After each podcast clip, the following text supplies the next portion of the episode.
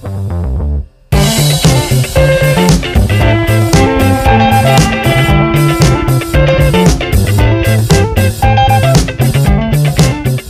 relacionamento que eu descrevi acima, você me recomenda auto-hipnose para perdão ou outra?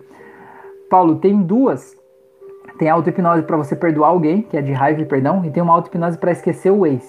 Então essa para esquecer o ex eu acho que é importante. Mas é importante que você decida esquecer o ex antes de fazer a auto-hipnose, certo?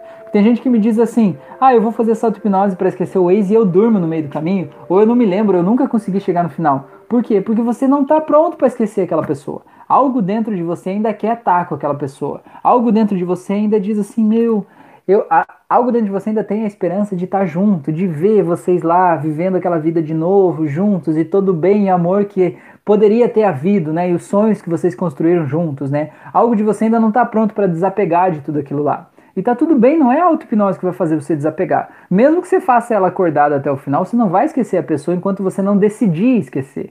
A hipnose é apenas um catalisador, é o meio que vai te ajudar a conseguir aquele resultado de forma mais rápida, né? Mas não é ela que vai fazer isso por você, entendeu? Então, se você decidiu realmente esquecer a pessoa, se aquilo é, saiu da tua vida, então bora lá fazer isso esquecer o ex.